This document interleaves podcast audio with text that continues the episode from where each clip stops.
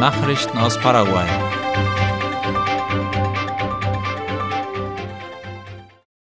Segovia wird als MEOPC-Minister vereidigt. Darüber berichtet die staatliche Nachrichtenagentur IP Paraguay.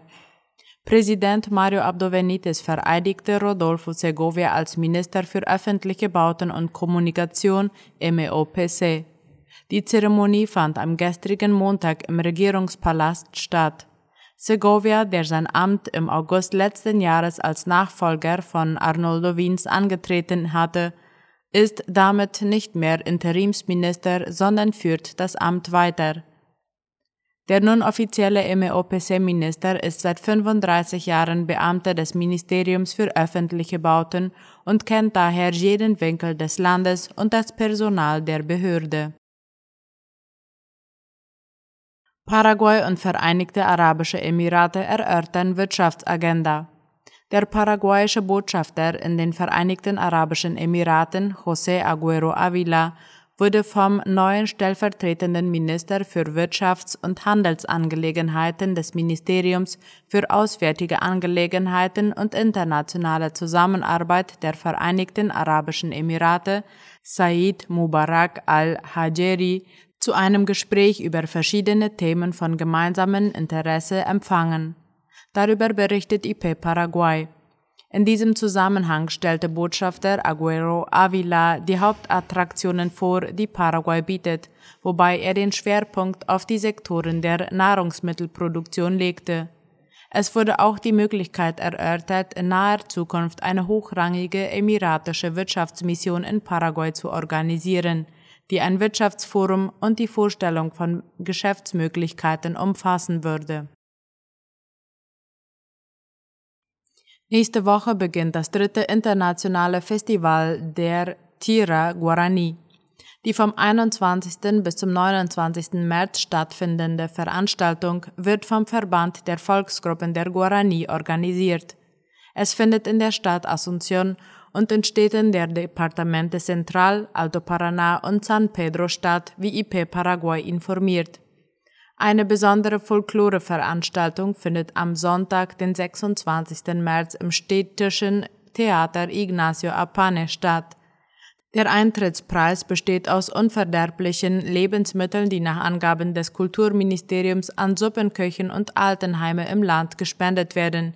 Weitere Unterstützer der Veranstaltung sind die Kommission für Familie und Senioren der Abgeordnetenkammer, das Nationale Sekretariat für Tourismus, Senatur und die Wasserkraftwerke Itaipu und Jasureta. Die meisten Patienten im Unfallkrankenhaus sind Motorradfahrer. Das Hospital de Trauma in Asunción hat laut IP Paraguay in der vergangenen Woche mehr als 1800 Patienten behandelt. Davon seien 71 Prozent Motorradunfälle gewesen, in die auch Kinder und Jugendliche verwickelt waren, erklärte der Direktor des Unfallkrankenhauses Juan Fernandez. Etwa die Hälfte der verunglückten Motorradfahrer hätten keinen Helm getragen, so Fernandez.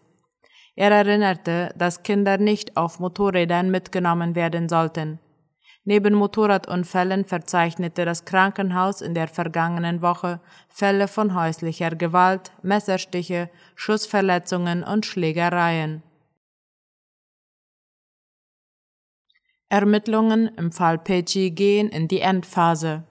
Das erklärte der Staatsanwalt für internationale Angelegenheiten Manuel Doldan laut OI. Er erklärte, dass der Fortschritt bei der Suche nach dem Drahtzieher nicht in den Händen Paraguays liege. Davon würden die Beweise der kolumbianischen Staatsanwaltschaft abhängen, die gesammelt wurden nach der Verhaftung der Brüder Andrés Felipe Pérez Hoyos und Ramón Emilio Pérez Hoyos sowie Margaret Lisset Zuniga. Staatsanwalt Oldan wies auch darauf hin, dass die Brüder Perez Hoyos verdächtigt werden, den Mord an dem paraguayischen Staatsanwalt geplant, bezahlt und angeheuert zu haben. Die Frau Margaret Zuniga soll das gesamte Verbrechen mit ihrem Partner Andrés Felipe koordiniert haben. Der paraguayische Staatsanwalt Marcelo Pecci war im Mai 2022 in Kolumbien während seiner Flitterwochen von unbekannten Tätern erschossen worden. Saudi-Arabien sucht Ausbau der Handels- und Industriebeziehungen mit Paraguay. Der Botschafter Saudi-Arabiens Hussein al-Assiri hat dem Minister für Industrie und Handel Luis Castiglioni einen Besuch abgestattet, wie La Nation schreibt. Während des Treffens wurde Castiglioni offiziell eingeladen, in der saudi-arabischen Hauptstadt Riyadh Investitionsmöglichkeiten in Paraguay vorzustellen. Wie das Ministerium für Industrie und Handel MIG gestern mitteilte, werde der Besuch in Saudi-Arabien dazu dienen, die bilateralen und wirtschaftlichen Angelegenheiten voranzutreiben. Man hoffe, dass die Exporte Paraguays nach Saudi-Arabien ausgeweitet und auch Investitionen anziehen könnten, sagte ein Vertreter des MIG gegenüber Medien. Nachrichten aus aller Welt.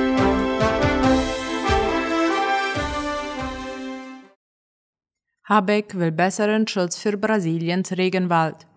Seit dem Machtwechsel in Brasilien wird von deutscher Seite versucht, die Beziehungen zu dem südamerikanischen Land wieder zu verbessern und neue Formen der Kooperation zu suchen. Laut der Deutschen Welle wird das auf der mehrtägigen Brasilienreise von Bundeswirtschaftsminister und Vizekanzler Robert Habeck deutlich. So machte der Politiker beim Start der deutsch-brasilianischen Wirtschaftstage in Belo Horizonte klar, dass es einen Aufbruch in den deutsch-brasilianischen Beziehungen geben soll. Konkret sprach der Vizekanzler von einer grünen Brücke über den Atlantik. Brasilien sei schon jetzt bei erneuerbaren Energien stark und habe große Potenziale für eine Wasserstoffproduktion. Zudem sagte Habeck, es gebe eine Chance, das geplante Freihandelsabkommen der EU mit dem südamerikanischen Staatenbund Mercosur zum Abschluss zu bringen. Russland will Getreideabkommen nur um 60 Tage verlängern. Russland hat einer Verlängerung der Vereinbarung über den Export ukrainischer Agrarprodukte über drei Schwarzmeerhäfen zugestimmt. Wie die Deutsche Welle berichtet, bemisst sich der Zeitraum dafür allerdings nur auf 60 Tage, wie aus einer Mitteilung des stellvertretenden Außenministers Sergei Vershinin hervorgeht. Das ursprüngliche Abkommen von Juli 2022 hatte für 120 Tage gegolten und war einmalig um weitere 120 Tage verlängert worden. Bislang sind darüber gut 23 Millionen Tonnen Getreide auf den Weltmarkt gelangt und haben in vielen armen Ländern den Hunger gelindert. USA liefern Australien Atom-U-Boote. Die USA wollen Australien bis zu fünf nuklear betriebene U-Boote liefern.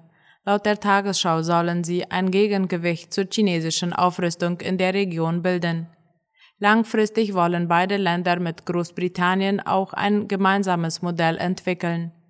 Der australische Regierungschef Anthony Albanese sprach bei einem Treffen mit US-Präsident Joe Biden und dem britischen Premierminister Rishi Sunak im kalifornischen San Diego von der größten Einzelinvestition in Australiens Verteidigungsfähigkeit in unserer gesamten Geschichte. Biden sagte, die USA hätten über Jahrzehnte die Stabilität im Indopazifik garantiert. Das Atom-U-Boot-Bündnis mit Australien und Großbritannien werde die Aussicht auf Frieden für Jahrzehnte erhöhen. Er betonte zusätzlich, dass diese U-Boote nuklear angetrieben sind und nicht nuklear bewaffnet. China öffnet Grenzen für ausländische Touristen. Nach Ausbruch der Corona-Pandemie war es für ausländische Touristen unmöglich, nach China zu reisen. Laut der Deutschen Welle ändert sich das nun. Denn nach der Aufhebung nahezu aller Corona-Regeln lässt die Volksrepublik auch wieder Reisende ins Land. Konkret soll der Großteil der Visa-Einschränkungen für Ausländer fallen. So kündigte das Außenministerium in Peking an, dass ab Mittwoch wieder eine Reihe von Visa ausgestellt werden. Auch solle mit Visa, die vor März 2020 ausgestellt wurden und noch gültig sind, die Einreise in die Volksrepublik erlaubt werden. Touristen, die per Kreuzfahrtschiff in der Metropole Shanghai ankommen, soll wieder ein visafreies Reisen möglich sein. Soweit die Mittagsnachrichten heute am Dienstag. Auf Wiederhören.